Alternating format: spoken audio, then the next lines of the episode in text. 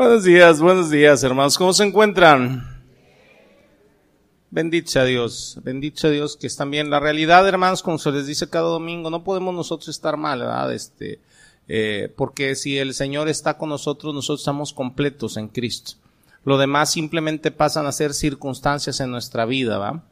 Eh, y el Señor está por encima de cualquier circunstancia. Pues estamos, eh, si Él está con nosotros, ¿quién contra nosotros o qué contra nosotros? ¿va? Ok, hermanos, eh, vamos por la enseñanza número 26, ¿tantas llevamos? Ah, 16. Ah, dije, ya me había yo asustado, dije yo. ¿A qué horas? Sí, dije yo, estaba a hacer serie corta. ¿Va? Ya me pasé en la serie, ¿verdad? Este, pero ya, ya, ya la vamos a terminar. ¿Verdad? Este.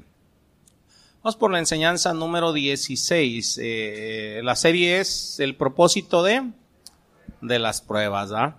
Eh, las pruebas en nuestra vida siempre, siempre, siempre tienen un propósito, pero ahorita, eh, la semana pasada empezamos a ver eh, características de un cristiano, ¿verdad? ¿Qué características debe tener un cristiano? O el carácter cristiano en medio de las pruebas. Cuando hablamos de carácter, hablamos de características, hablamos de, de, eh, eh, de atributos, este, cualidades, ¿verdad? cosas que debe tener un cristiano en medio de las pruebas. Es lo que estamos tratando ahorita. ¿Por qué? Porque tarde que temprano todos vamos a estar en medio de, de diversas eh, eh pruebas. ¿va? Pero antes de comenzar quiero platicarles un cuento. ¿va? Un pequeño cuentecito. Ah, este, cuentan por ahí que un niño le pregunta a su papá, papá, ¿cómo ser feliz? ¿Cómo ser feliz? O sea, buena pregunta y más cuando viene de un niño. Normalmente todos los niños son felices, ¿ah? pero yo creo que el niño veía que un secreto o algo debe de haber para, para ser feliz. ¿ah? ¿Cómo ser feliz? ¿Cómo permanecer feliz? ¿va? Entonces el niño, este, por ahí tenía unos ocho años, ¿va? Este, y, y su papá le dice, mira hijo, cuando cumplas 12 años, te voy a dar el secreto de la felicidad. Y pues ya ven cómo son los niños, ¿ah? No pasaba un tiempo y le decía, papá, pues, ¿por qué no me lo das ya de una vez el secreto? Ya que cumplas 12. Pasaba otro tiempecito, papá, pues, ya dame el secreto, ya que cumplas 12. Entonces, ¿ustedes se imaginan la ansiedad del niño cuando cumplió 12? No, hombre, estaba el sol todavía oculto, va, o sea, cuando, en cuanto sintió que su papá se levantó, de esos papás madrugadores, va, en cuanto sintió que su papá se levantó, va con su papá, ahora sí, papá, ya tengo 12 años. Dime lo que dijiste que me ibas a decir, va. Y el papá le dice, ok, pero antes dame tu palabra, hijo, de que no le vas a decir nada a tus hermanos más pequeños y que cuando ellos cumplan 12, yo soy el que se los voy a decir, no tú. Dice, ok, papá, dame el secreto. Dice, el secreto de la felicidad, hijo, es que las vacas no dan leche. Oh, pórtense serios, hermanos.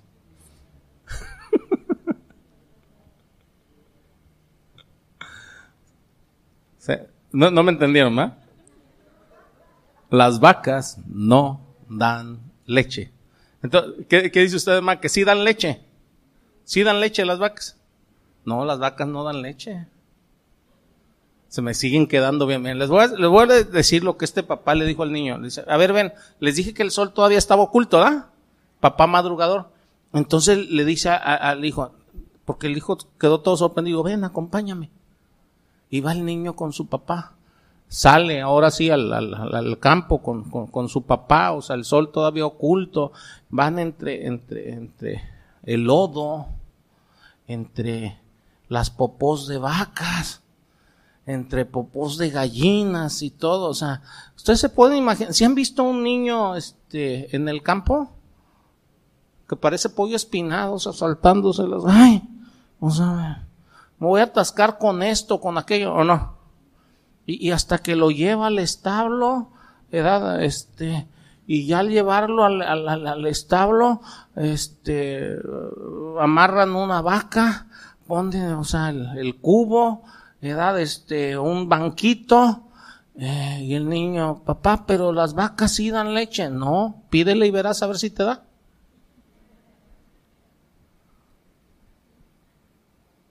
No dice, las vacas no dan leche, tienes que trabajar para obtener la leche. O sea, el hacer todo ese proceso en la mañana va a acomodar la vaca, andar entre, o no. Es trabajo, ¿no?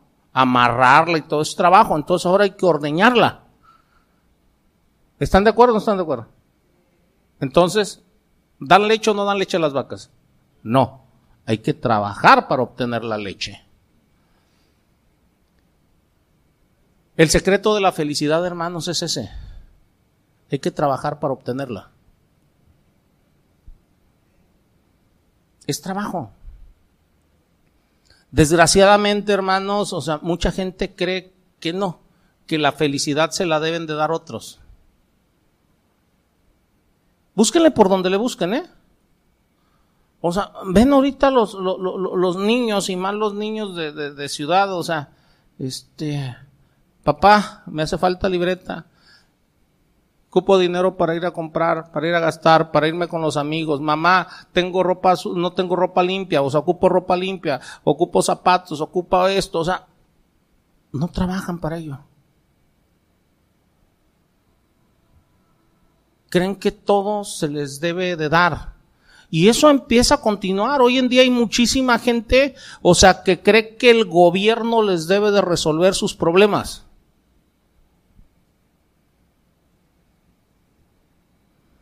Todos sus problemas creen que el gobierno y la pensión para los adultos. O sea, yo no digo que estén mal ese tipo de cosas. ¿eh? Estoy hablando de la mentalidad de mucha gente que no quiere trabajar. O sea, quieren que el gobierno, o sea, y que, que, que, la pensión para los jóvenes, que para los adultos mayores, que los apoyos para los comercios, que para esto, que para... Sí, sí nos estamos entendiendo, ¿no? Quieren que otro resuelva sus problemas. Así como quiero mi vasito de leche en la mesa.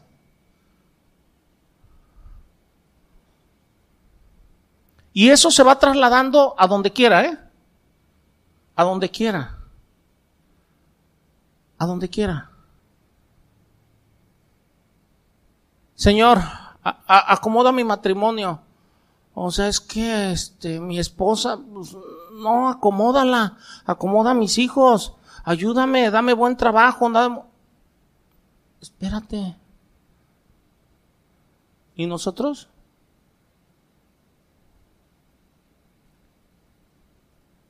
Si han visto la palabra, hermanos, detenidamente, se van a dar cuenta que la palabra es un conjunto de leyes, pero todos esos leyes son consejos para que tú seas feliz, para que yo sea feliz.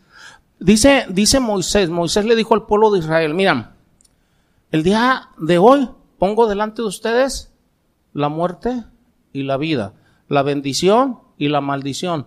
Tú eliges.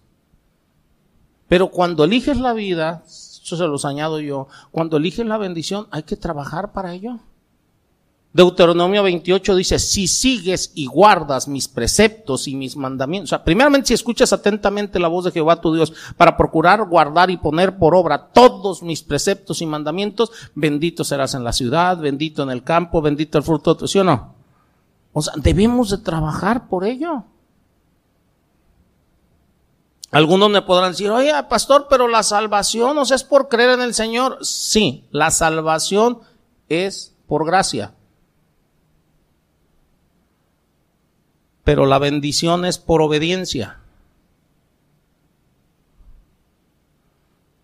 Y hay un trabajo en el obedecer. No sé si nos estemos entendiendo. Platicaba con mi esposa en la semana, va, este, bendito sea el Señor, o sea, mi esposa y yo creo firmemente, o sea, que llevamos un muy buen matrimonio, tenemos muchos años que no tenemos un, un, un problema, va, o sea, este, Hemos tenido diferencias, sí, pero tenemos muchos años, o sea, no hay problemas, o sea, eh, hemos aprendido a, arreglar, a solucionar las cosas conforme a la palabra, ¿va? Pero eso ha requerido mucho trabajo. Mucho trabajo. Es un trabajo tremendo perdonar, ¿eh? Porque en el matrimonio hay roces. Dios nos puso en este mundo para trabajar. Cuando, cuando puso a Adán en medio del huerto, le dice, o sea, aquí te estoy poniendo, ¿para qué? Para que labres y cuides la tierra. Y eso fue antes del pecado, ¿eh? Dios nos puso para trabajar en aquello que es un bien para nosotros. ¿Quieres un buen matrimonio? Perfecto. ¿Qué le dice el hombre, Dios al hombre? Le dice, mira, marido, ama a tu mujer como Cristo amó a, su iglesia, Efesios 6, ¿o no? Y eso requiere trabajo, ¿eh?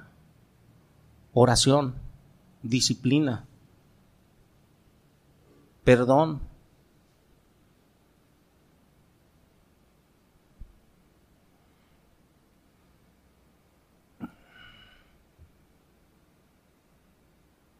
Hermanos, ¿quieren ser felices? Trabajen.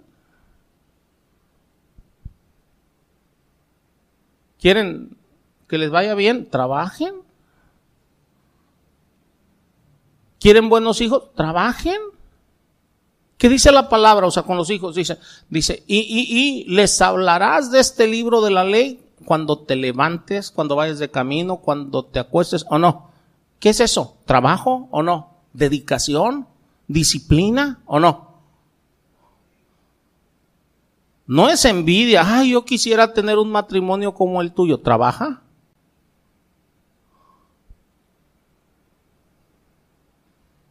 Ay, qué bonitos hijos tienes, bien educados. ¿Trabaja?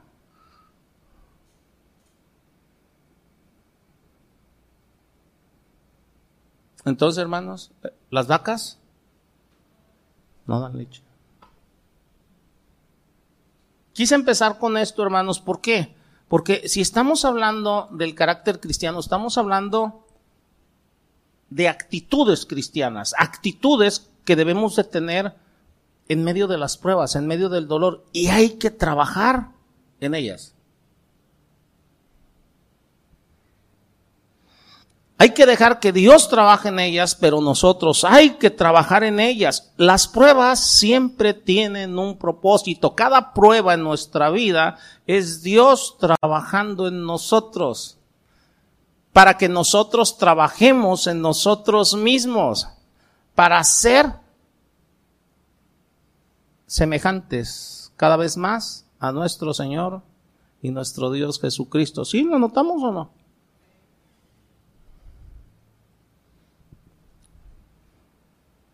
La semana pasada vimos dos componentes. El primero fue que no nos sorprendamos con el sufrimiento, ¿se acuerdan, ma?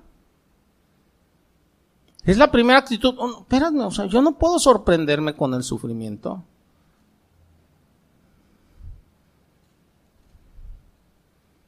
Yo les comentaba cuando les hablaba sobre eso, les decía, las palabras y las acciones de los verdaderos creyentes testifican en contra de un mundo impío.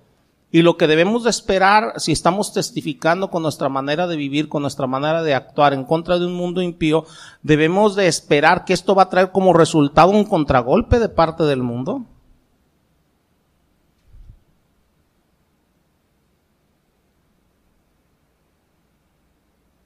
Y más cuando vivimos en un mundo incrédulo, la gente se va a ofender, nada más con tu puro estilo de vida se van a ofender. Mienten y le dices, tú es que estás mintiendo. Ay, ¿a poco tú no mientes? Desde ahí ya se están ofendiendo. Ay, como si ustedes no hicieran esto. No, no lo hacemos. Desde ahí ya hay ofensa para el mundo.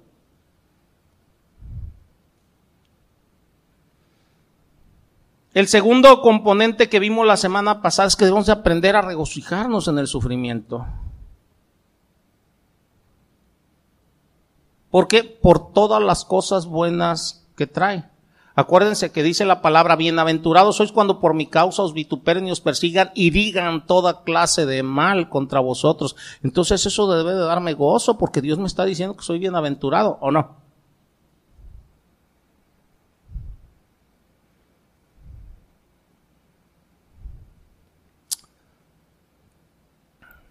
Pero eso lo vimos la semana pasada.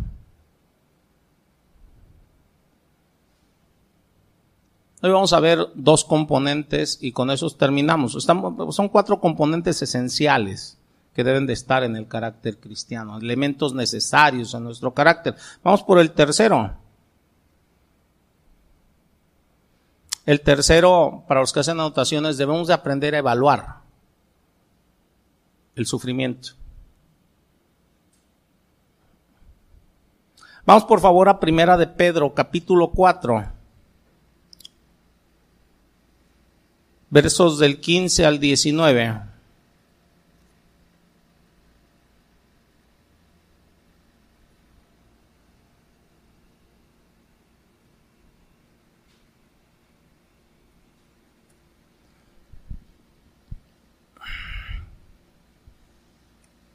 ¿Ya lo tienen, hermanos?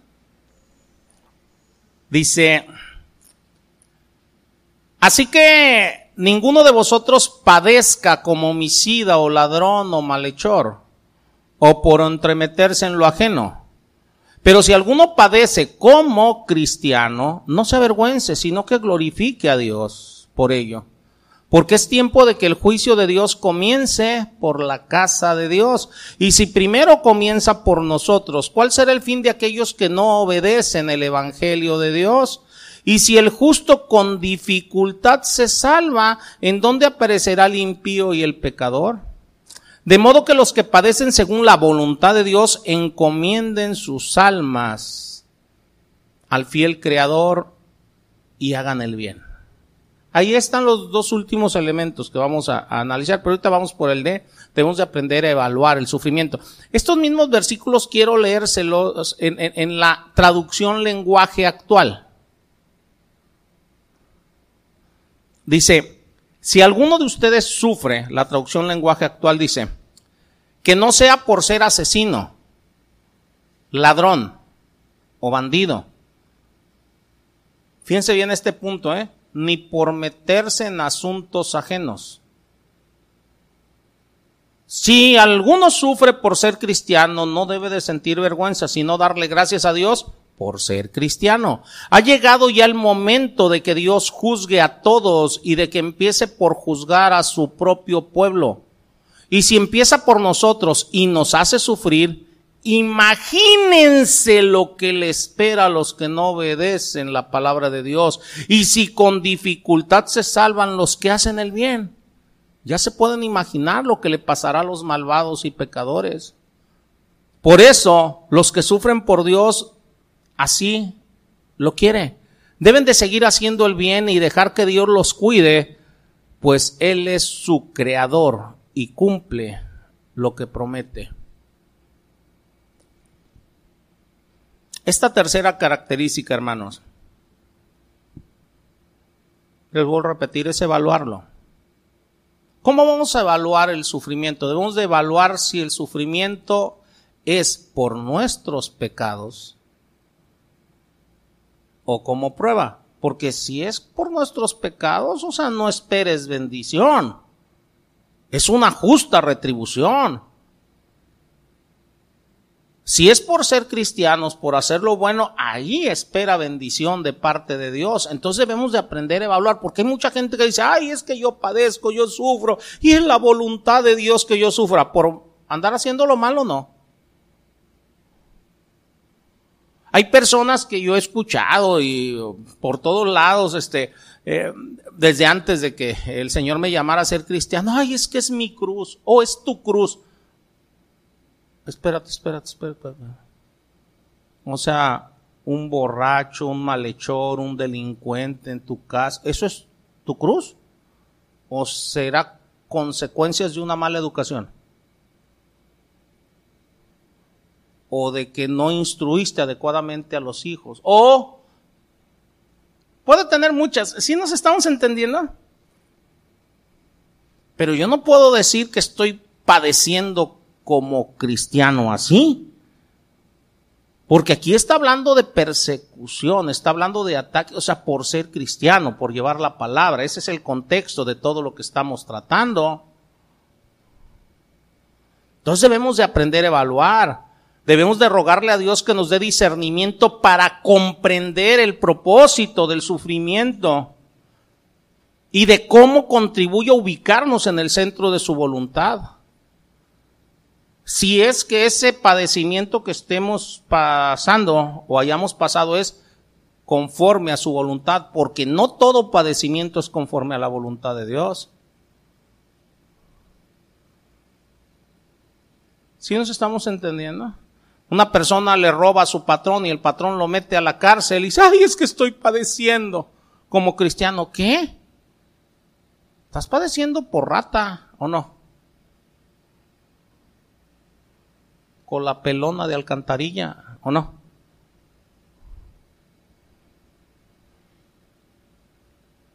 Pero hay gente que se siente perseguida, o sea, porque se les va encima inclusive la ley por andar haciéndolo mal. Ahorita lo vamos a ver. Entonces, no todo sufrimiento es parte de la voluntad de Dios. ¿eh? Hay gente que está padeciendo, repito, por sus pecados o, o, por el pecado de otros o por estar ahí de estoicos queriendo ayudar a pecadores, o sea, y, y creen que es la voluntad de Dios. No, esa no es la voluntad de Dios. Es la voluntad de Dios cuando se padece por causa de su palabra, por hacer lo bueno. Eso sí está dentro de la voluntad de Dios, eso sí son padecimientos dentro de la voluntad de Dios. Repito, primero tenemos que identificar por qué estamos padeciendo. Este. Entonces, ahí en primera de Pedro 4:15 menciona cuatro males por los que nunca deberíamos de sufrir, entre otros. ¿Sí me entienden? Este, eh, eh, eh, porque malhechor, o sea, abarca muchas cosas, ¿va? Pero ahí menciona cuatro males, repito, entre otros, pero nos vamos a enfocar en estos. Los primeros tres son homicida, ladrón y malhechor, ¿o no? Yo creo, o sea, que difícilmente puedes encontrar un homicida, un ladrón y un malhechor en activo en una iglesia cristiana. No que no lo haya hecho antes. Si, nos estamos entendiendo, porque se supone que somos cristianos, ¿o no? Por eso digo yo en activo. Aunque hay unos que se cuelan, ¿verdad? Pero ese es otro rollo. Pero yo estoy hablando en términos normales. Estos tres no los vas a hallar, pero aguas. El cuarto sí. Y son muy comunes entre los cristianos. ¿eh? La cuarta cosa por la cual no se debe de sufrir es por entrometerse en lo ajeno,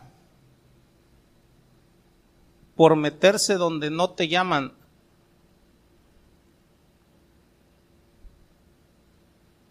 Aunque a primera vista esto parece bastante obvio, requiere mayor escrutinio ¿eh? este, este punto, ¿va? Para poder comprenderlo más en relación al tema que estamos tratando. Alguien que se entremete en lo ajeno describe a una persona que está por lo regular más interesada en los asuntos de todo el mundo, menos en los suyos.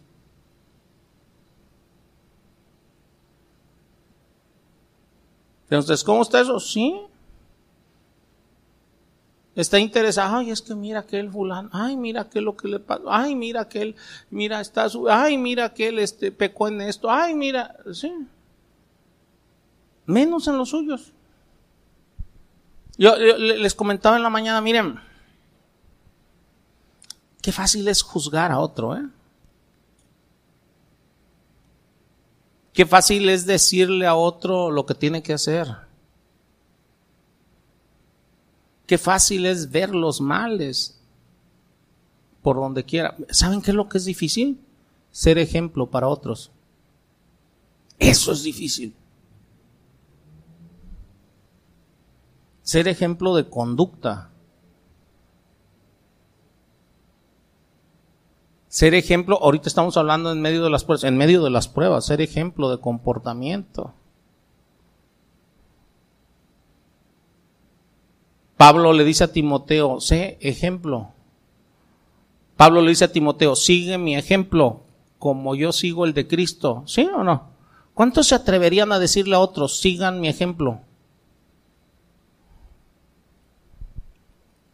Pero ¿cuántos nos hemos atrevido a decir, mira, que él está mal, este está mal, este está mal, mira, y es que...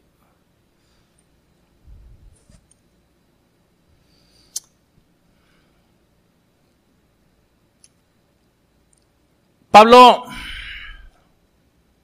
se refiere a este tipo de actividad varias veces en sus epístolas dice que debemos de, rechazar este tipo de conducta impertinente. Fíjense, vamos a segunda Tesalonicenses capítulo 3 versículo 11.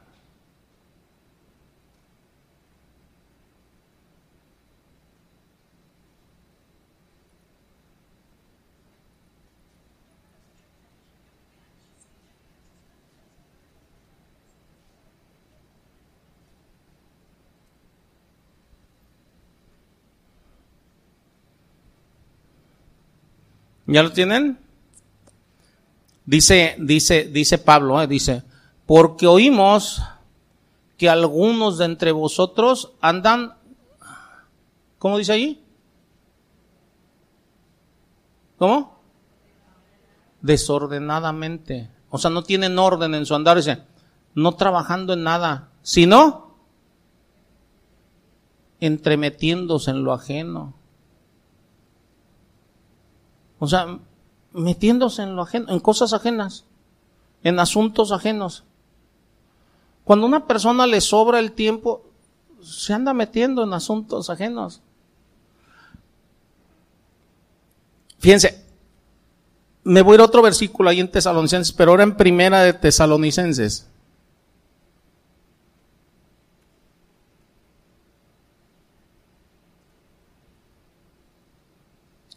Primera de Tesalonicenses capítulo 4.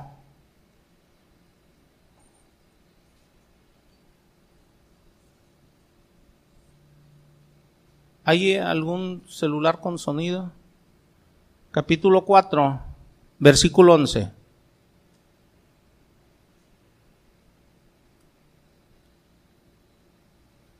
¿Ya lo tienen?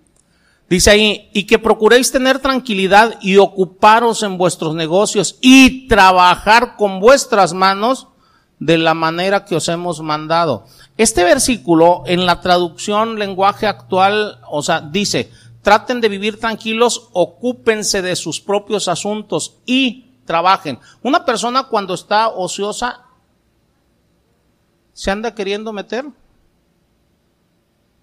en todo asunto. Fíjense, me preguntaban, me han preguntado. Este, hermanos, al paso del, tiempo, ¿verdad? Me dicen, oye, pastor, ¿y, ¿y, usted aquí no anda visitando las casas, los hermanos y todo? Le digo, no. Pero ¿por qué dicen si en la iglesia fulana, mengana, el pastor nos anda visitando y andando con nosotros y eso? Eh, le digo, la única manera que yo visite a alguien es porque la persona requiera. A veces voy a las casas de los hermanos, por decir, a llevarles enseñanza, si así lo convenimos, ¿verdad? Este, a tratar algún asunto, si es que se tiene que tratar algún asunto, edad, si están enfermos, la palabra me dice que visite a los enfermos, ¿va? Edad, este, eh, eh, yo no juzgo a los pastores que visitan a todos los hermanos, ¿eh? pero este, es más, los admiro, porque yo no tengo tiempo para hacerlo. Entonces, ¿cómo que no tiene tiempo, pastor? Si ese es su trabajo, no, discúlpame, mi trabajo no es ese.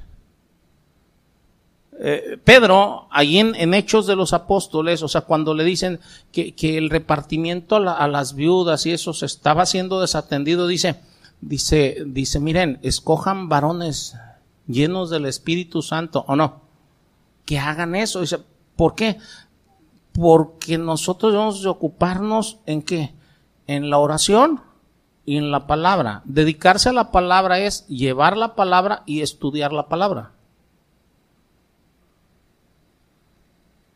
Entonces, si visito un hogar es porque tengo algo que tratar o porque estoy llevando la palabra. O sea, normalmente no hago visitas sociales, salvo que nos reunamos entre varios hermanos o entre los servidores o algo, pero ya es una reunión más general. No, sé si nos estemos entendiendo.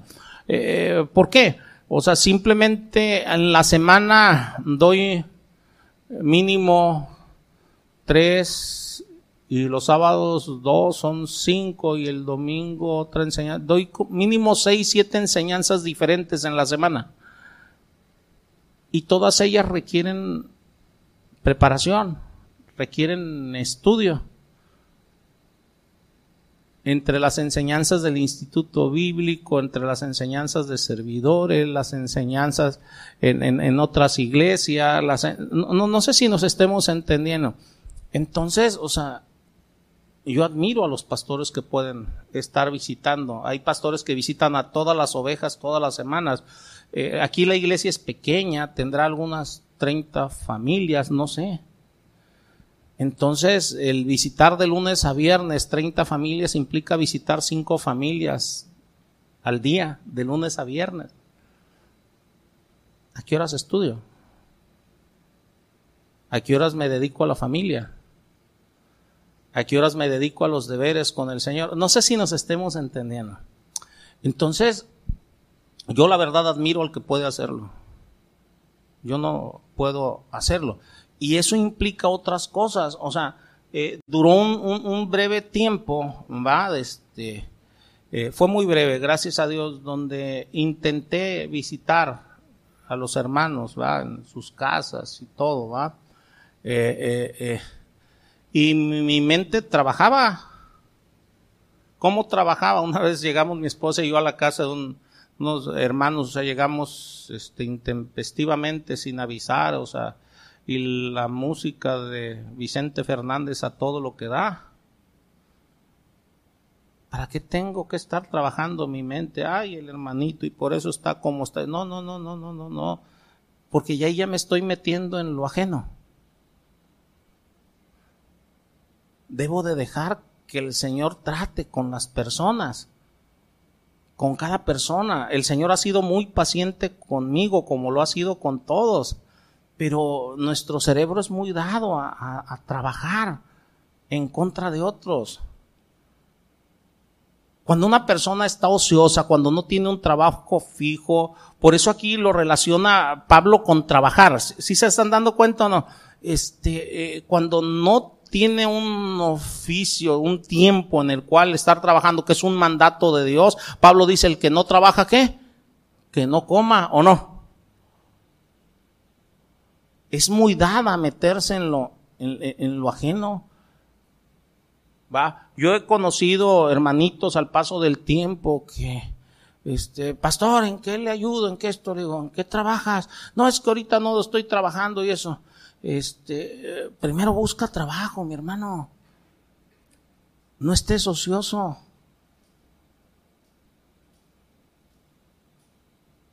¿Por qué? Porque si los acepto, normalmente se van a andar metiendo, ¿qué creen? En lo ajeno.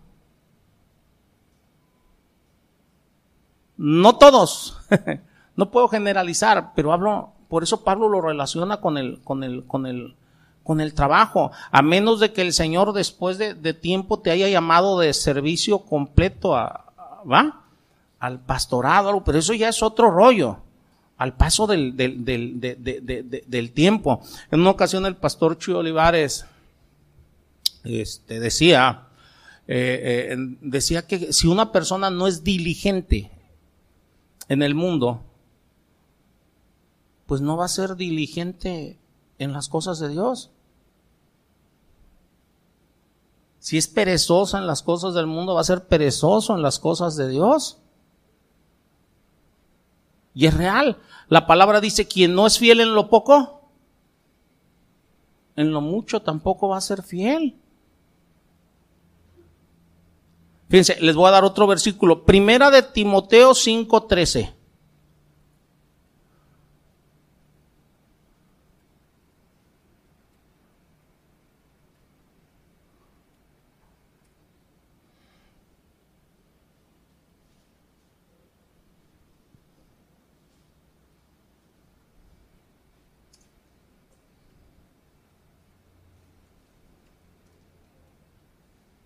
Aquí habla precisamente de las viudas, ¿va? Que enviudaron jóvenes, o sea, Pablo les dice, cásense, ¿va? Fíjese, en el versículo 12, eh, nada más anoten el 13, los que hacen anotaciones, dice, incurriendo así en condenación por haber quebrantado su primera fe. Leanlo desde el 11, dice, pero viudas más jóvenes no admitas, porque cuando impulsadas por su deseo se rebelan contra Cristo, quieren casarse, incurriendo así en condenación por haber quebrantado su primera fe. Versículo 13 dice, y también aprenden a qué?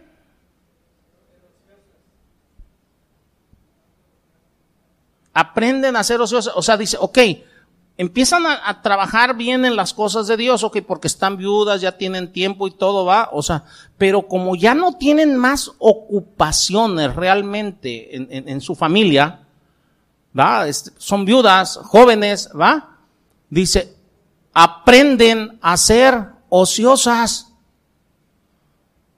¿Qué? Tremendo está esto. ¿eh? No está diciendo que ya sean ociosas, ¿eh? dice, aprenden a ser ociosas, andando de casa en casa, y no solamente ociosas, sino también, ¿qué dice allí? Chismosas, entremetidas, hablando lo que no deben. Entonces andan ocasionando problemas, andan de lleva y trae y tienen problemas por eso. No, lo único que yo, no, yo nada más dije porque, o sea, yo quiero lo mejor para los hermanitos. No, hermanos. Ay, yo no pensé que se fueran a ofender. ¿Si han escuchado ese tipo de cosas?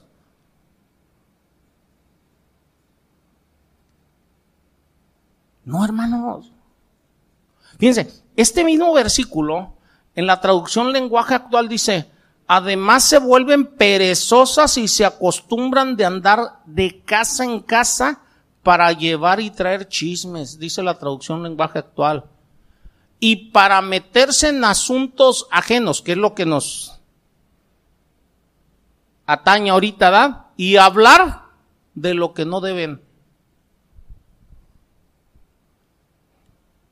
¿Significa eso que no, no debamos reunirnos como cristianos? No, no está hablando de eso. Miren, todos los seres humanos somos seres sociales. Necesitamos la compañía de otros. Es buena la compañía de otros. Es bueno que como cristianos nos reunamos, compartamos nuestra fe, nos demos aliento uno a otro. ¿Sí nos estamos entendiendo? Pero debemos de aprender a tener límites. No meternos en asuntos ajenos. ¿Qué dice la palabra? Dice, ok, mira, ¿quieres quitar la paja del ojo de tu hermano? ¿Qué debemos de hacer primero?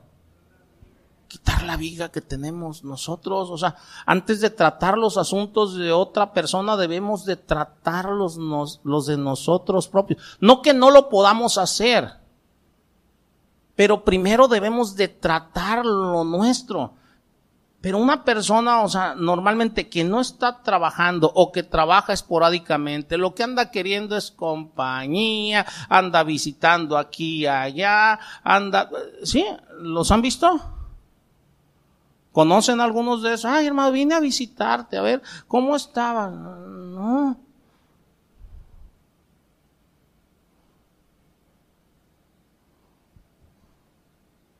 No. Repito, en lo personal como pastor, yo voy a tu casa, o sea, si estás enfermo, si hay una necesidad, si hay, sí. O sea, a veces no me entero.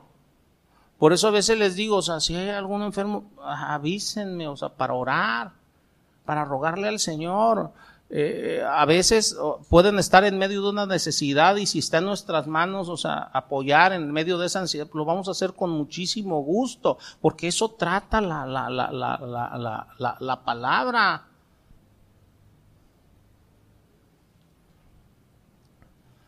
Creo, nada más en estos versículos que les acabo de dar, creo que queda bien claro que entremeterse en lo ajeno es una conducta maligna, es pecado. Y muchos padecen por eso. Sí, o sea, crean problemas, crean conflictos. Yo, yo tengo una, una, una, una, una, una frase, válgame, cuando se andan entremetiendo, oye, ya, ya viste, ¿cómo anda? Y, si por decir la hermana trae un problema va similar, oye, es que a mí me hicieron esto, no, y a mí también. O sea, este, ¿qué creen que va a pasar? ¿Van a andar como esos perritos sarnosos de la calle? Que se acerca un perrito sarnoso, otro perrito sarnoso y se andan rascando. Pero ¿cuándo van a encontrar sanidad? Nunca.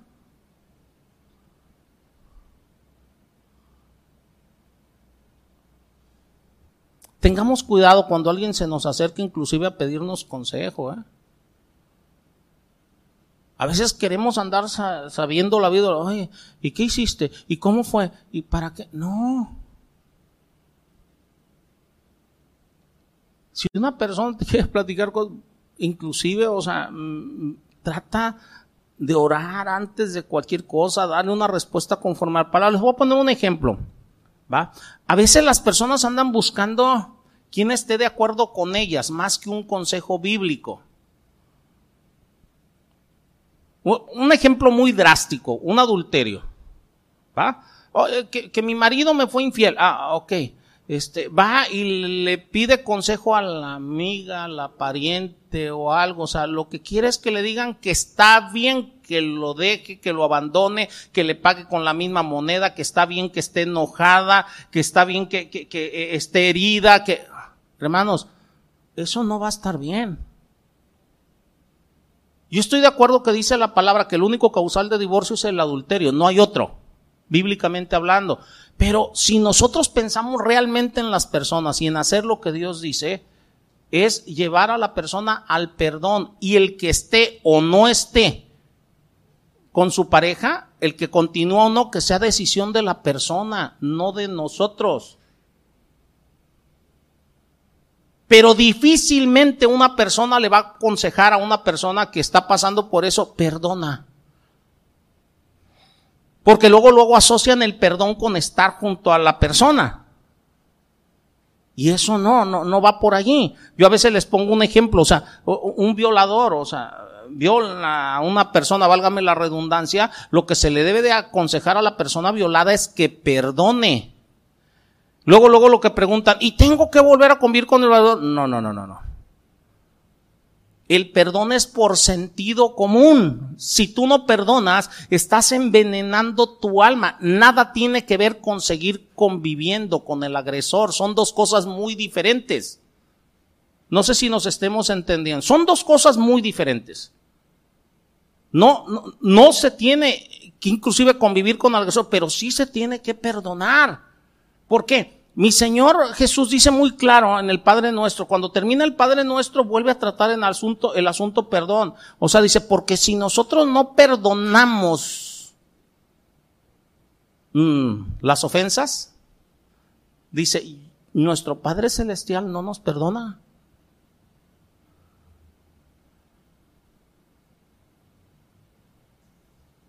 La palabra me dice, ama a tus enemigos, bendice a los que te maldicen. ¿Cómo voy a, demostrarle amor a mi enemigo sin haberle perdonado?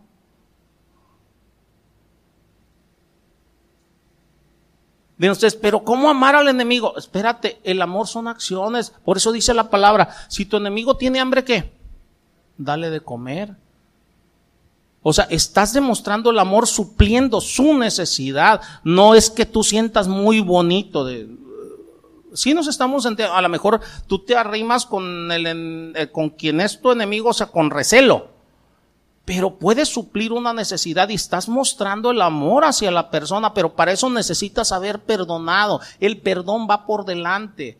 Quien no perdona se envenena a sí mismo. El odio destruye a las personas, el resentimiento destruye a las personas. Es un asunto de, válgame, por sentido común. Pero difícilmente una persona que se entremete en lo ajeno va a hacer lo correcto, aconsejando, diciendo, lo que anda es nada más de lleva y trae, metiéndose donde no le llaman envenenando a otros. ¿Sí se están dando cuenta o no? Por eso dice aquí, o sea, que no sea, que no padezcas por malhechor, por homicida, por ladrón, ni por meterte en asuntos ajenos. ¿Está para pensarse, hermanos? Está para pensarse. Cuando el Señor, o sea, nos muestra realmente lo que es meterse en asuntos ajenos, hermanos, o sea, eh, la realidad, o sea, este, eh, eh, es para pensarse el meterse, les repito, en la vida de otra, de otra, de otra persona. O sea, cuando alguien te pide un consejo, en serio, analiza varias veces lo que vas a decir y que siempre sea conforme a la palabra, no conforme a lo que tú piensas, sientes. Repito, cuando alguien busca a una persona no adecuada, o sea, oye, fíjate que me pasó esto, normalmente busca un cómplice.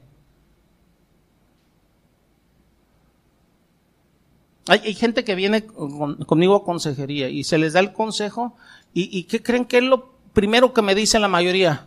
No, sí, ya lo sabía. ¿Qué, es lo que pasa? Vienen a conseguir esperando que se les diga otra cosa. O sea, lo primero que voy a tratar es el perdón. En el asunto que sea. Por muy grave que sea, lo primero que voy a tratar es el perdón. O sea, ¿por qué? Porque lo que interesa primero es que la persona que está viniendo a, pedir consejería esté bien con Dios. Estando bien con Dios, todo lo demás empieza a salir adelante. ¿Sí nos estamos entendiendo, hermanos, o no? Les voy a mostrar este término de meterse en asuntos ajenos desde otro ángulo. Hay algunos expositores bíblicos que este punto de, Pedro lo llevan a una conducta social apropiada. Y eso lo pueden ver, o sea, fíjense, hay expositores bíblicos que dicen que este versículo, hablando um, este, del contexto histórico que estaba pasando, decían que en esa época había agitación política, agitación social, que había actividad revolucionaria en el imperio romano. Entonces, este, eh, eh, eh, um, dicen algunos historiadores, o sea, que lo que Pedro estaba haciendo era diciéndole a la iglesia, ustedes no interfieran con el gobierno existente. O sea, yo creo que abarca esto y mucho más porque ahorita lo vimos con, Pablo. Si nos entendemos versículos de Pablo que ahí están. Edad, sí puede estar pasando eso. Hay mucha gente, o sea, cristiana que le gusta meterse en la política. Y no es algo bueno para un cristiano meterse en la política. ¿Por qué? Fíjense, asuntos políticos, perturbación social, siempre la ha habido en la historia. Si ustedes ven ahorita México, o sea, hay perturbación social y política. ¿Por qué? No, es que yo soy pro presidente y no, yo estoy en contra. O sea, eso siempre lo van a ver. Ahorita con Trump, que acaba de, pasar de presidente de Estados Unidos, sabía quién estaba a favor, quién estaba en contra. Eso causa perturbación política. Con Biden sucede lo mismo. Agarren ustedes al gobernante que ustedes quieran en el mundo y van a ver que sucede lo mismo países, o sea, en mayor grado, otros en menor grado, pero en el país que ustedes quieran sucede lo mismo. Y eso ha sucedido a lo largo de la historia. Entonces hay cristianos que son tentados a estarse metiendo en asuntos de política, que, creyendo que a través de la política van a arreglar cosas sociales. No es así. Dios no nos llama a ello, nos llama a respetar las autoridades, a orar por las autoridades, no nos llama a estar interfiriendo en ello. Miren, voy más allá.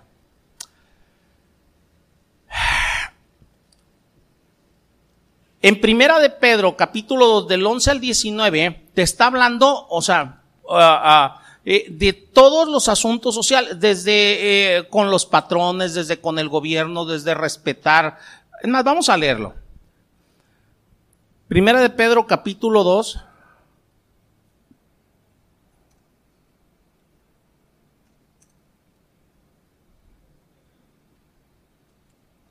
Del 11 al 19. ¿Ya lo tienen?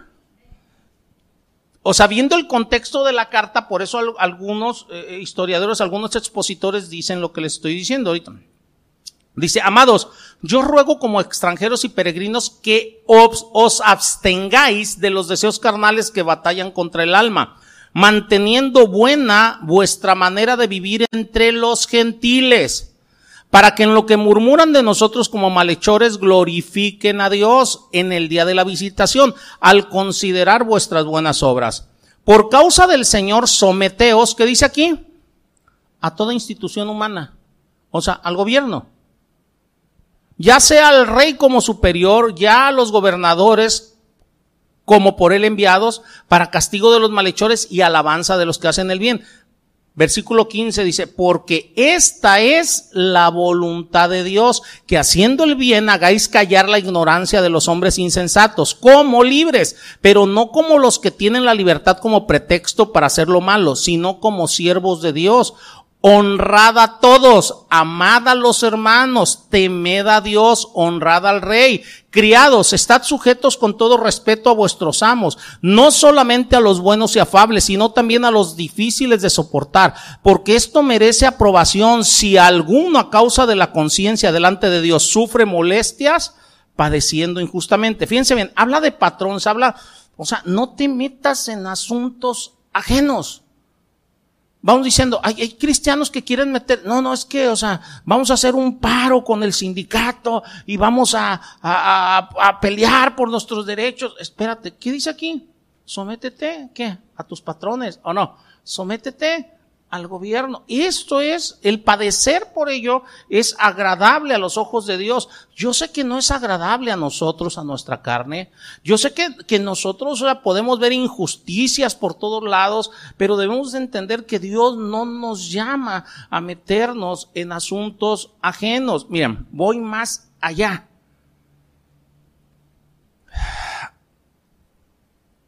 Hoy en día en diferentes legislaciones, este, más ahorita en América Latina, este, eh, en el mundo ya, ya ha pasado en muchos lados del mundo, están por decir, este, legislando a favor del aborto,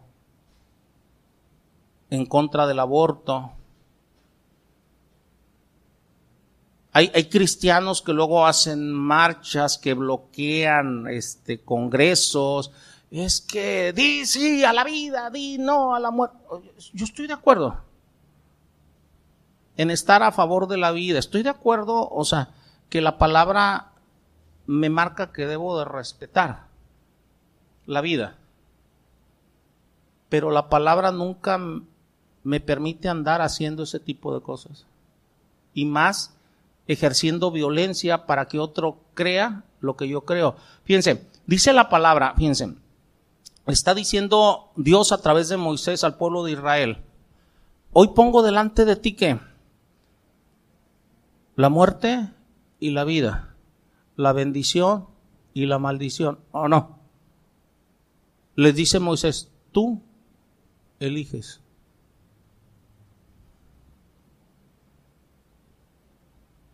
Josué le dice al pueblo, dice, yo y mi casa serviremos a Jehová, ustedes hagan lo que quieran. Si Dios te ha dado a ti la libertad, para que tú eliges. En el único lugar donde yo puedo, como cabeza, este, instruir, enseñar, ordenar, es en mi casa. No en ningún otro lado. Yo no puedo ir a la casa de otro o al lugar de otros a obligarlos a que crean lo que yo creo. Si me preguntan y platicamos y, o, tengo la oportunidad de hablarles, sí voy a utilizar la palabra derribando argumentos que se levantan con altivez en contra del conocimiento de Dios. Eso sí es bíblico, sí nos estamos entendiendo. Pero por algo que yo no estoy de acuerdo, en vez de orar, voy a bloquear una calle. Desde ahí ya estoy violando la ley bloqueando el tráfico de otros. O sea, mi libertad termina donde empieza la libertad de otro. Yo debo de orar por los gobernantes, yo debo de orar por los legisladores, o sea, para, para, para que Dios los guíe y que se haga allí su voluntad, la voluntad de Dios. Pero yo no puedo obligar a otros. Hubo un pastor presbiteriano, no les voy a dar el nombre, que andaba en este tipo de movimientos, ¿va? Este, y él creía que estaba haciendo lo correcto y por andar en ese tipo de movimientos, o sea, con otros cristianos y todo, este, hubo violencia y hubo varios muertos. Entre los que se defendieron, entre los que atacaron, entre, sí, sí nos estamos entendiendo.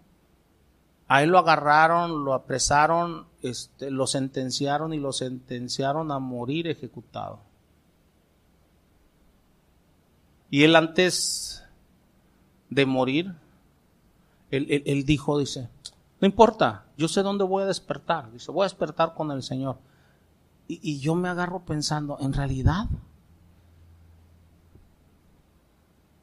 hay gente que, que, muere creyendo que está haciendo lo correcto. Dice Mateo 24, dice, o sea, que, que, que inclusive cuando persigan al creyente, al cristiano, dice, o sea, cuando los entreguen a la muerte, o sea, lo van a hacer algunos creyendo que están prestando un servicio a Dios. ¿Cómo creer que estoy haciendo lo correcto si estoy violando un mandamiento? Empezando desde ahí, no entremeterse en lo ajeno.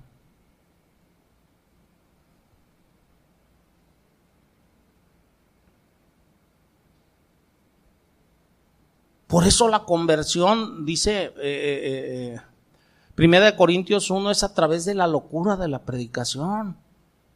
Se predica, se lleva la palabra, la gente necesita creer, Dios obra en el que cree, o sea, transforma sus corazones. Yo sé que algunos de los que estamos aquí o de los que me están escuchando en otro tiempo teníamos otro creer. Ahorita con el ejemplo que acabo de dar del aborto, a lo mejor algunos que están escuchando o que están aquí en otro tiempo estaban a favor del aborto. A lo mejor no sé si nos estemos entendiendo, pero Dios transformó sus corazones. No fue que los obligaran a a través de la locura de la predicación creyeron y Dios transformó sus corazones y ahorita tienen otro pensar, otro sentir, otro actuar, ¿o no, hermanos? Seamos sensatos. Hay un límite hasta dónde meternos.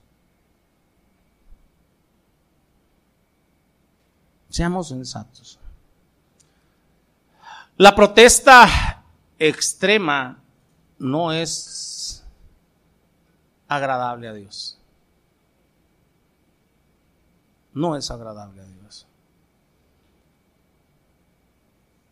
Repito, está nuestra casa. Nuestra casa nosotros, o sea, Dios nos puso a los varones como, como cabeza de familia, a las esposas para, para, para instruir, para, ¿sí o no?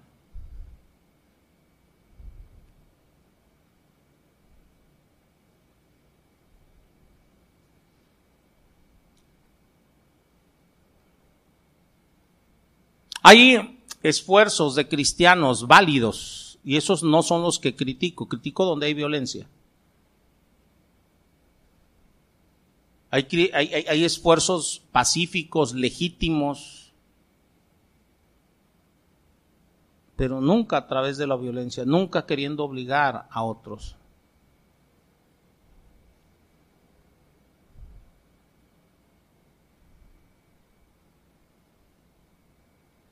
El apóstol Pedro presenta una razón final para que los creyentes evalúen el sufrimiento. Otra vez, o sea, ¿por qué estoy sufriendo?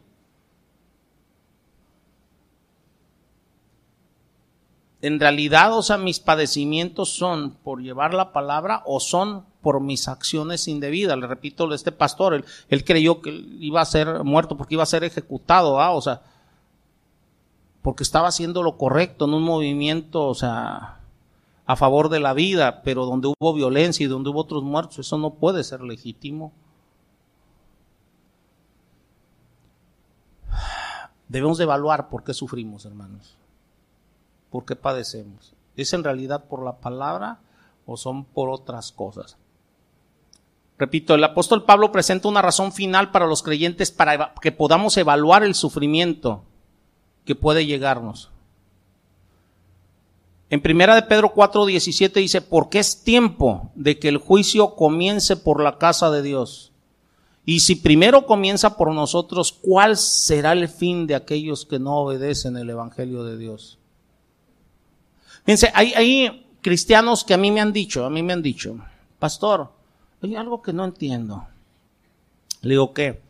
Dice, antes cuando andaba en el mundo, no hombre, olvídese, me iba bien, me iba bien en los negocios, sacaba suficiente dinero, tenía buen trabajo, me llevaba bien con la gente, Dice, y ahorita dice que soy cristiano, dice, no hombre, olvídese, ni trabajo ay, yo ando apretado, este, ando con cosas que no, la gente me ataca, no me quieren, me pasa cada cosa, pastor, a mí, a mi familia. Digo, gloria a Dios.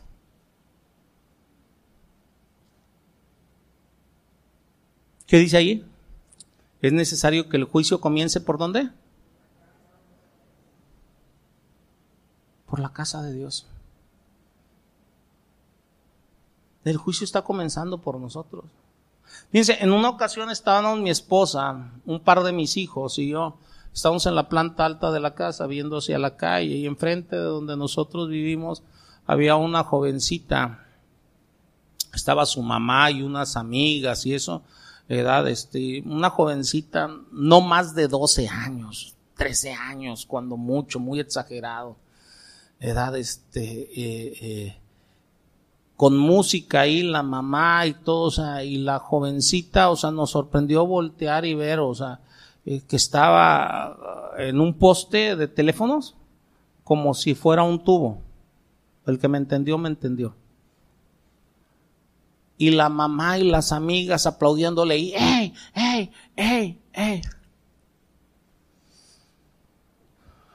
Ya volteé con mi esposa y con mis hijos, le digo, hijos, le digo, ustedes tienen un privilegio que esta jovencita no tiene.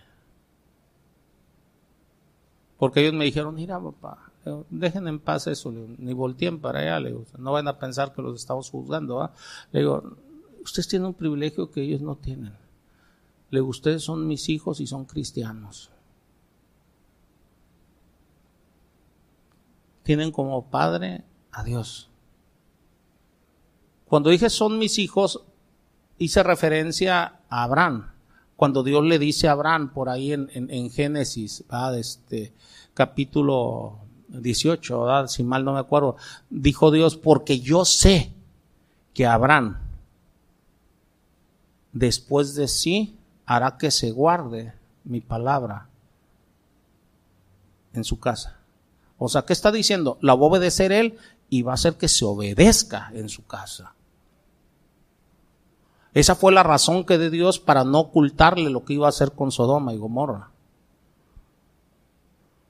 Y se le dio ocultar a Abraham, siendo él el padre de muchas naciones, lo que da contestar dice, porque yo sé que después de sí hará que se guarde la palabra. Entonces, por eso les dije a mis hijos, o sea, ustedes tienen un privilegio que yo no tienen, son mis hijos y son cristianos, son hijos de Dios. Yo no puedo meterme en la educación de otros hijos. Me puedo meter en la educación de mis hijos. Está, por decir, aquí está Abrilita. Yo no puedo meterme directamente en la educación de Abrilita. Tiene a su papá y a su mamá. Yo me meto directamente en la educación de mis hijos si los papás de, la niña vienen y piden un consejo, se les da, pero no me puedo meter directamente. Quien tiene que ejecutar el consejo no son los papás. ¿Sí estamos de acuerdo o no? Pero ellos y yo tenemos un, privilegio en común. Nuestro Padre es Dios. Fíjense, la palabra de Dios en, en Hebreos, por ahí en el capítulo 12, me habla de la disciplina de Dios, ¿o no? Dice, no desmayéis cuando eres disciplinado por Dios, porque Dios a todo aquel que toma por hijo, ¿qué? Disciplina. Y también dice allí, dice, porque si no serías bastardos y no hijos, ¿o no? ¿Por dónde empieza el juicio entonces? Por la casa de Dios. Cuando te estén pasando cosas que digas tú, es que antes estaba yo mejor en economía, en todo. Dale gracias a Dios. Porque Dios te está disciplinando, te está ordenando, te está mostrando. Está ejerciendo sentencia, si tú lo quieres ver ahorita, en disciplina, pero una disciplina amorosa hacia nosotros. Y no en el infierno. No sé si nos estemos entendiendo. Antes, piénsalo dos veces antes de quejarte. Por eso Pedro, por, eso Pedro dice, e, es tiempo de que el juicio comience por la casa de Dios. Por nosotros. Pero si comienza por nosotros, ¿cuál será el fin de aquellos que no obedecen a Dios? Yo, yo, yo no podía disciplinar a la hija de los vecinos pero sí puedo disciplinar a mis hijos. Cuando Dios no nos está disciplinando, somos bastardos y no hijos. No lo escribí yo, ahí está en Hebreos 12. No desmayemos, no desmayemos entonces. Si a nosotros en este momento, en esta vida, hay pruebas, hay sinsabores, hay dolores, hay enfermedades, hay de todo, ¿o no? ¿Qué creen que va a pasar con todos aquellos que no creen en el Señor?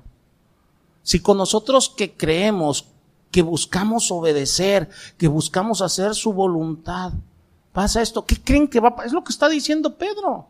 ¿Qué creen que va a pasar con todos ellos?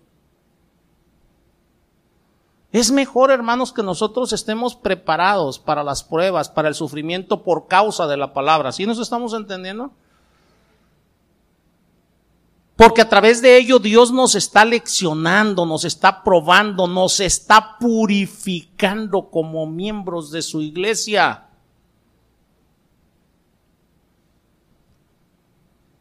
Si ustedes se regresan tantito más atrás en el versículo 7, Pedro señala que estamos viviendo en tiempos del fin. Dice, el fin de todas las cosas se acerca al final del versículo 7. Hermanos, el fin de todas las cosas se acerca.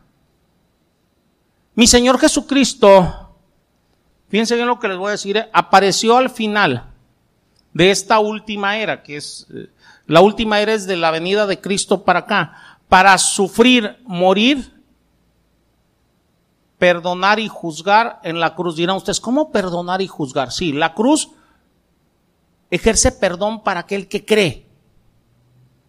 Nos da salvación a los que creemos, pero a los que no creen en mi Señor Jesucristo, los condena.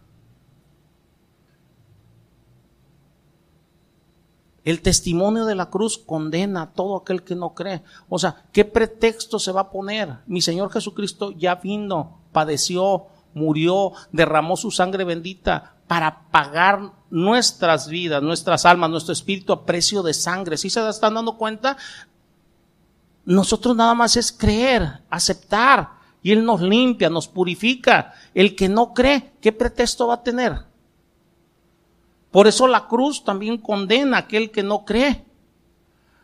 Por eso Pedro dice, el fin de todas las cosas se acerca. El fin de todas las cosas se acerca.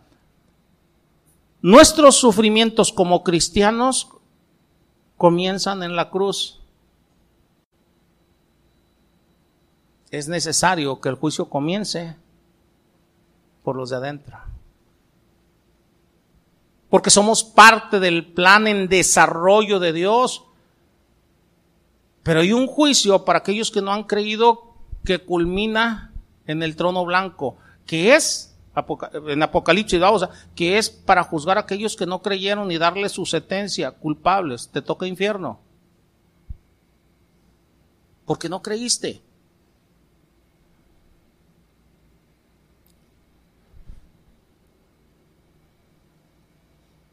La casa de Dios, hermanos, la iglesia, la iglesia cristiana, siempre, siempre se ha encontrado desde el siglo primero en proceso de purificación, en proceso de purga.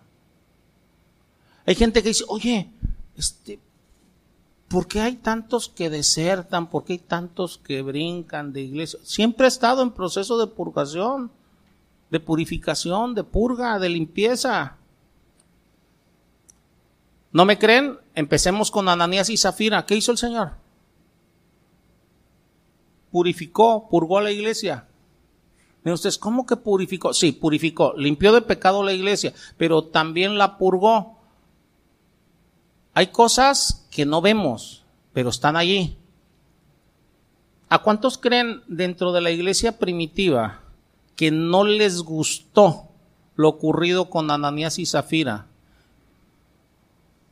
Y se pudieron haber ido de la iglesia. ¿Sí se dan cuenta o no? ¿A qué nos quedamos aquí? Nos vamos a morir, olvídate, Pedro, mira lo que hizo. En vez de voltear a ver a Dios, estoy seguro que algunos voltearon y ver a Pedro. Fue una, una purga, una limpieza, una purificación de la iglesia. Pero ¿qué creen? Con los que quedaron más puros, más limpios, o sea, y entendieron el santo temor a Dios, dice la palabra que empezó a crecer la iglesia. ¿Sí se dan cuenta o no? Primero una limpieza, una purga, una purificación y después empezó a crecer la iglesia. Y eso siempre ha sucedido. Ustedes ven con Pablo, o sea, fue un proceso de todas las iglesias, de, dice Pablo, dice, salieron de nosotros, pero no eran de nosotros. O sea, ¿qué está diciendo? O sea, en su momento Dios limpió, purificó a los que estaban, antes de que empezara a crecer la iglesia. ¿Sí se dan cuenta o no? Si ustedes ven la historia cristiana, siempre, siempre, siempre ha sido lo mismo en la época de la reforma, en China en la actualidad, las persecuciones, o sea, la muerte de cristianos purifican y purgan. Hay dos cosas que no deben de confundirse en nosotros. Una cosa es el temor a Dios y otra cosa es el miedo a Dios. El temor a Dios te lleva a guardar sus mandamientos, te lleva a la santidad. El miedo a Dios te lleva a alejarte de Dios, a esconderte de Dios Adán y Eva después de pecar, ¿qué dice la palabra? Tuvieron miedo y se escondieron. Son dos cosas muy diferentes. Si ustedes ven purgas, limpiezas con los emperadores romanos, bajo Nerón, bajo otros emperadores, ¿va? Siempre, siempre, siempre las ha habido. Pedro entendía que la orden del juicio de Dios era esta. Comienza por nosotros, por los de adentro. Y culmina con los que no creyeron. Vamos por el último punto. El último elemento que vamos a estar tratando es debemos de aprender a encomendarnos a Dios. Versículo 19. Estamos en el capítulo 4, ¿eh? versículo 19. Primera de Pedro, capítulo 4, versículo 19.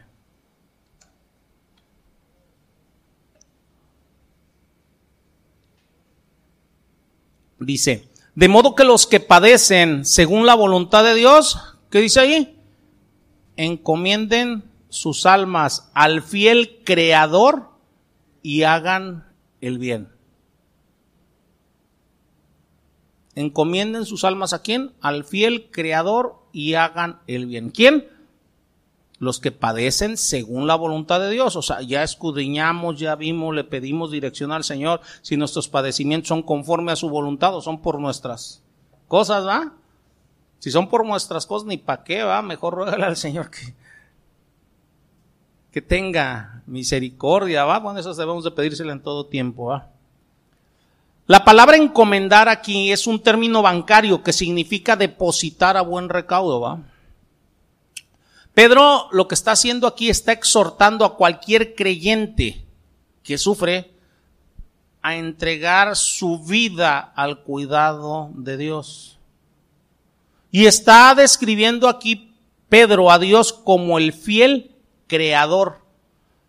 Lo que nos recuerda, hermanos, que Dios fue el que nos creó. Y si Él nos creó, Él es digno de confianza para ocuparse de todas nuestras necesidades. ¿Se acuerdan hace 15 días cuando les hablaba que tiene contados cada uno de nuestros? Él, si tiene contado cada uno de nuestros cabellos, o sea, Él se preocupa de nosotros.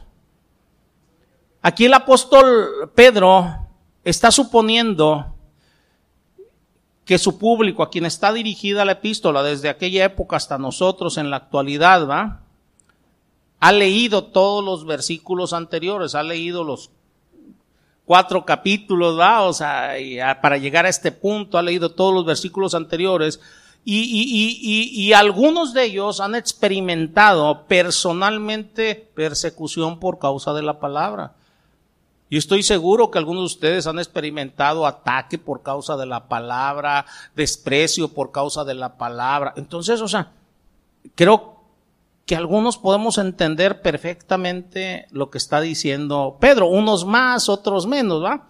Este, así que Pedro está presentando a Dios no solo como quien es fiel, sino como quien es soberano que también lo hemos estado viendo. Dios tiene en control absolutamente todas las cosas.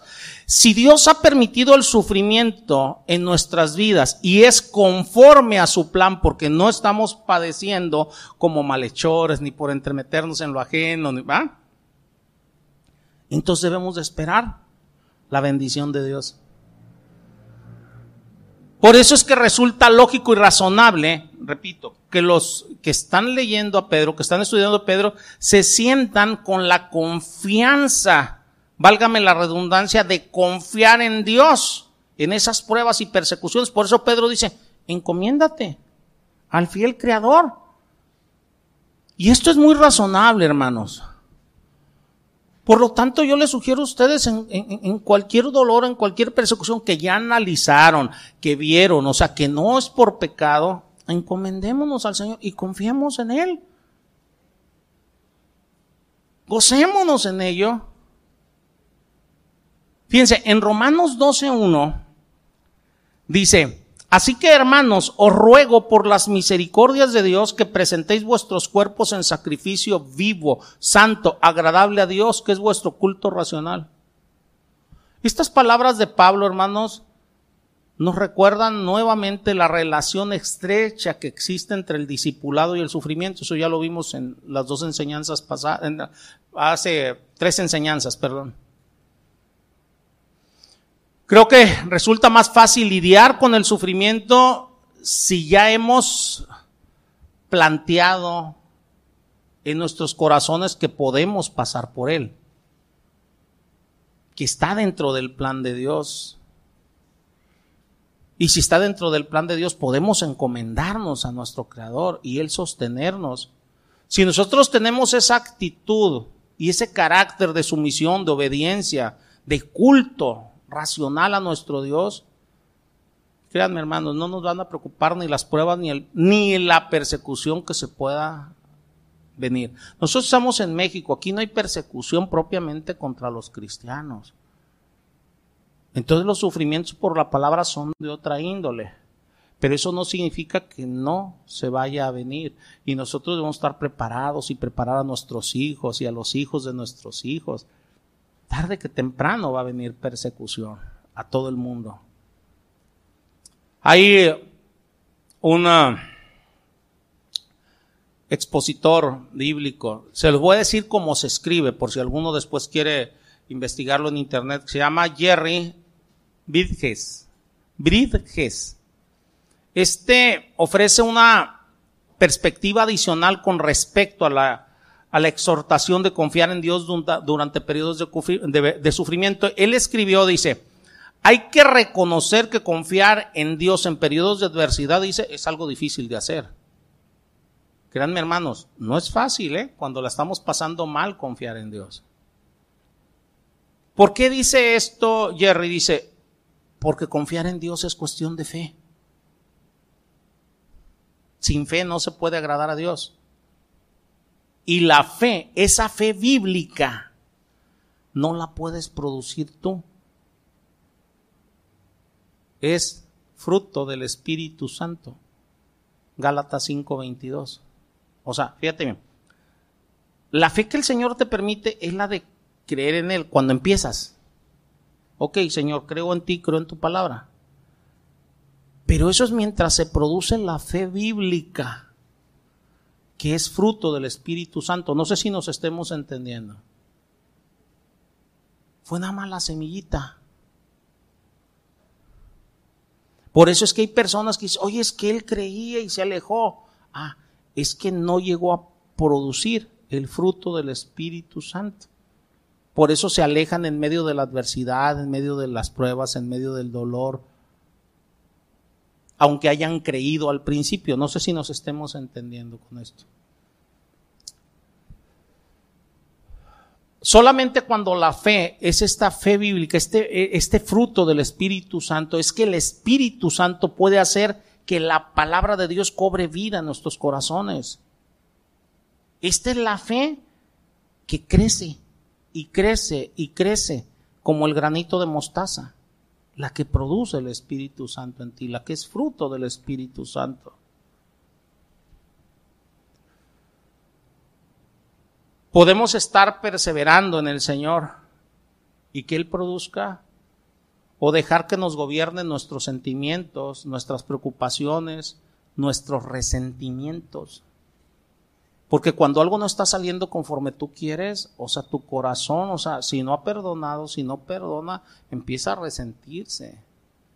Empieza a profundizar el dolor y se puede volver una raíz de amargura.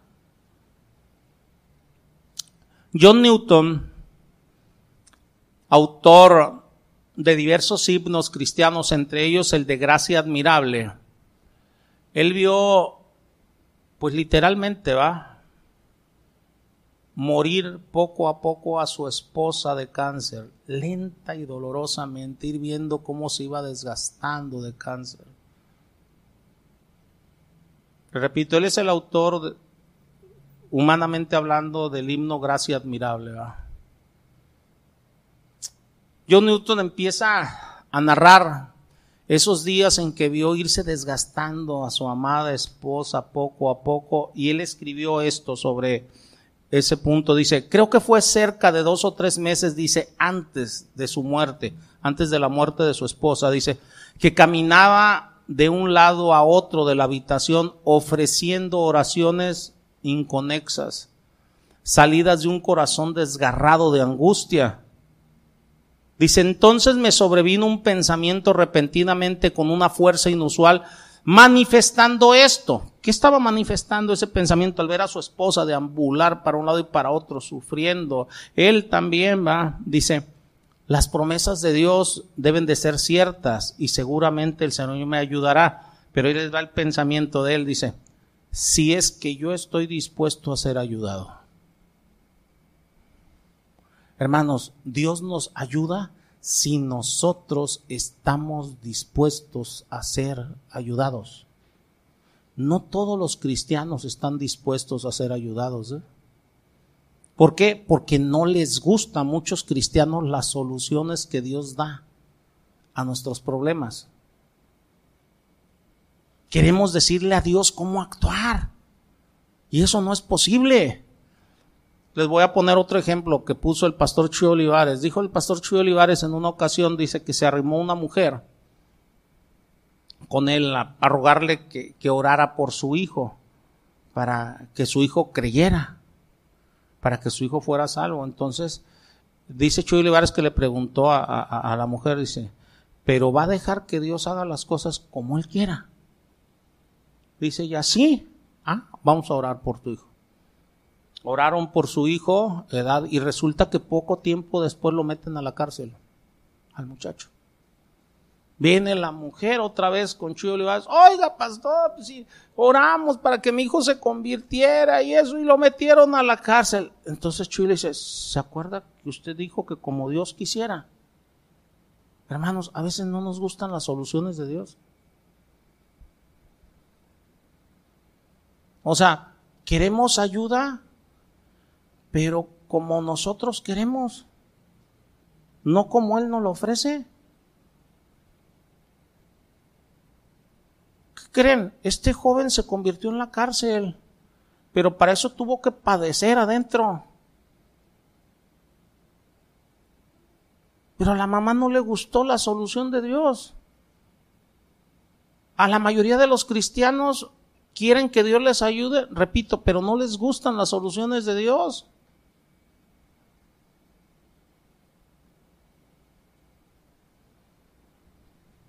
Yo en una ocasión ahí voy con el Señor, Señor, ayúdame. Quiero aprender a obedecerte.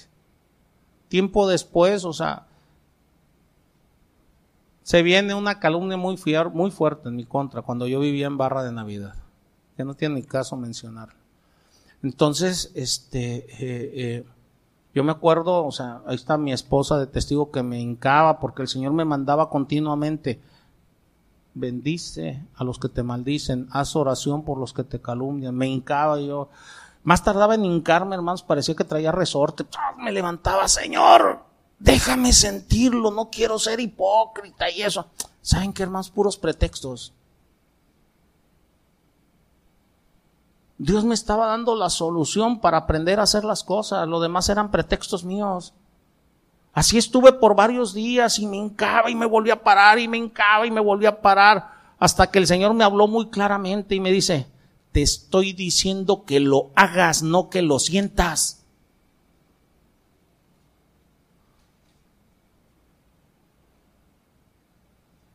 Es triste, pero es real. Lo mismo pasa con el perdón, lo mismo pasa con, con todas las cosas que vienen dentro de la palabra del Señor. Me dice, hazlas. No que las sintamos. El sentimiento, créeme, viene tiempo después y a veces mucho tiempo después. Pero debemos de hacer las cosas nosotros. Las hacemos en fe. Yo empecé, dije, ok, Señor, sobre tu palabra lo hago. Ahora sí que acordándome de Pedro. ¿Se acuerdan, Pedro? Cuando va mi Señor Jesucristo caminando por el agua, le dice, ok, Señor, si eres tú, déjame ir a ti. Ven, dice, sobre tu palabra, ¿o no? Y empezó a caminar Pedro, pero iba sobre la palabra de mi Señor. Pero a veces nosotros no queremos creer en lo que Él dice, o sea, no estamos permitiendo ser ayudados. Por eso John Newton dice, dice, si es que yo estoy dispuesto a ser ayudado. Dice la palabra, todas las cosas obran para bien para aquellos que aman a Dios, ¿o no? Si es que estamos dispuestos a ver el resultado, pero mucha gente no está dispuesta a ver el resultado. El resultado a veces es a través del dolor, de la enfermedad, de las calumnias, de la infamia en contra de nosotros. O sea, mientras no sea por causa del pecado, Dios va a sacar cosas buenas para ti. Créelo, por favor. Me regreso con el punto que le estoy tratando. Yo no sé cuánto tiempo pasó, más de un mes o no sé, de estar haciendo las cosas a diario cuando empecé a sentirlas.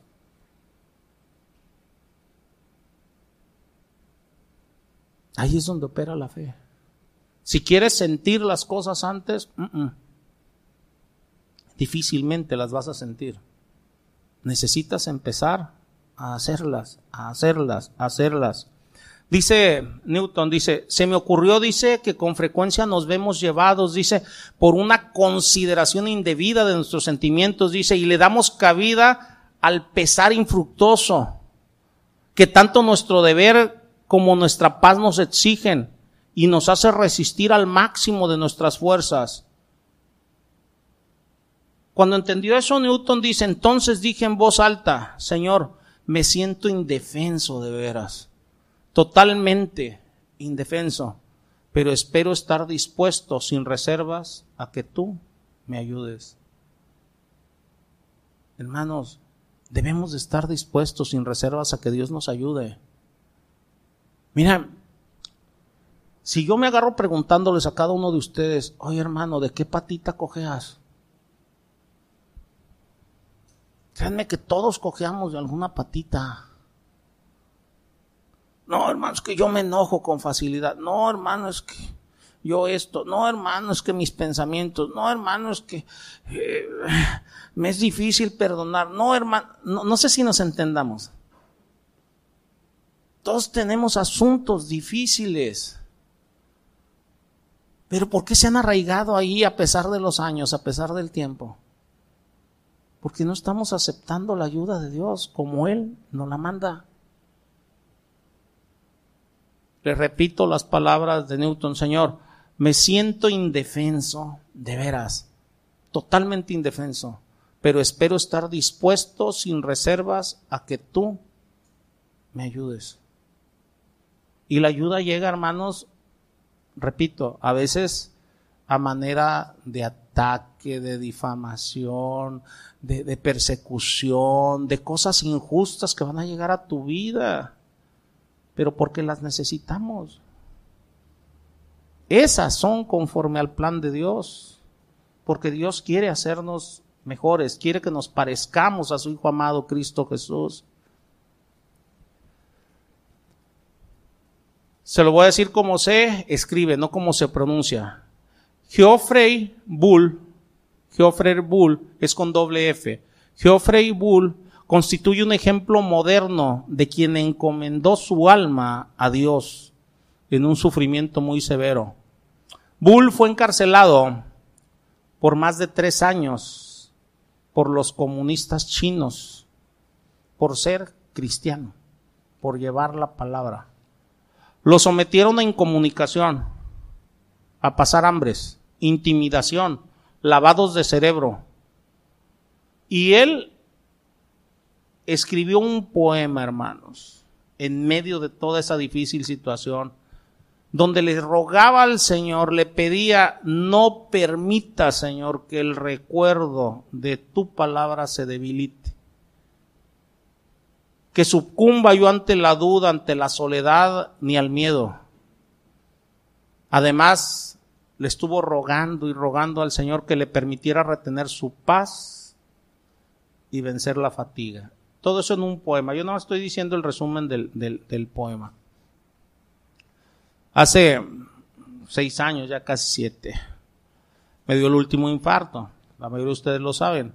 Después del infarto, yo vi que se me olvidaban muchas cosas y se me habían olvidado muchas cosas por el paro respiratorio que vino después del infarto y todo. Bueno, un rollo.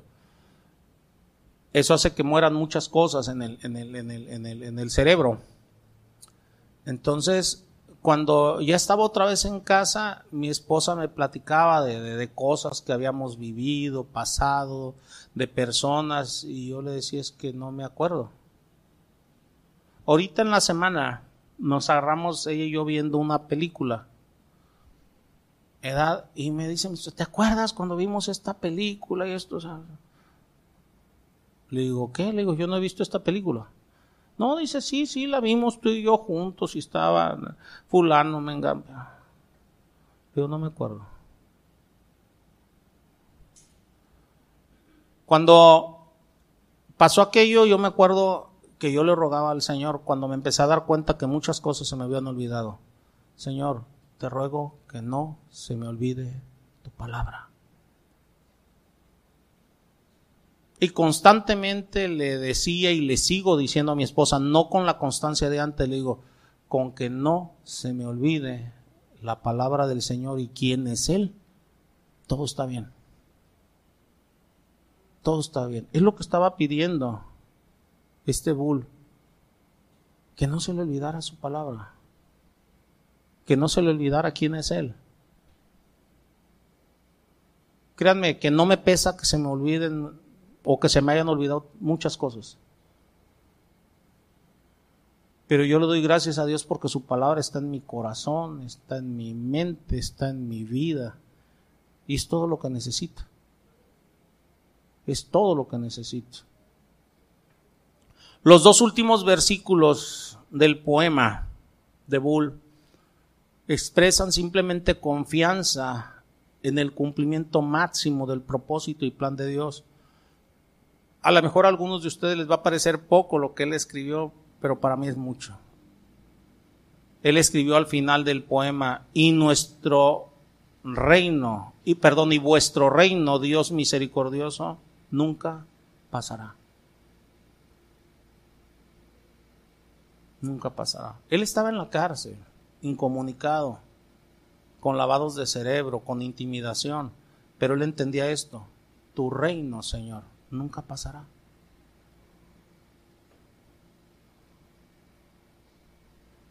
El precursor de la reforma, 100 años antes de Lutero, dijo que vendría alguien que su voz no iban a poder apagar. Un verdadero creyente entiende que podrán apagar nuestra voz, pero no al Señor. Después el Señor levanta a otros y a otros y a otros y a otros y su palabra continúa, continúa, porque su reino continúa. Amén, hermanos. Con esto terminamos. Este, las actitudes principales que debemos de tener. Ya la semana que entra continuamos, si el Señor lo permite. Oremos. Señor Dios Altísimo, bendito Padre, ante todo yo te doy gracias en el bendito y santo nombre de tu Hijo amado Cristo Jesús, por la palabra que nos has dado, palabra de consuelo, Señor, de aliento, para poder entender cada día un poco más, Señor, el propósito de las pruebas que nos han venido y aquellas que nos vendrán, Señor, porque somos tus hijos. Entendemos, Señor, que es necesario que empiecen las cosas, que empiece el juicio en tu pueblo.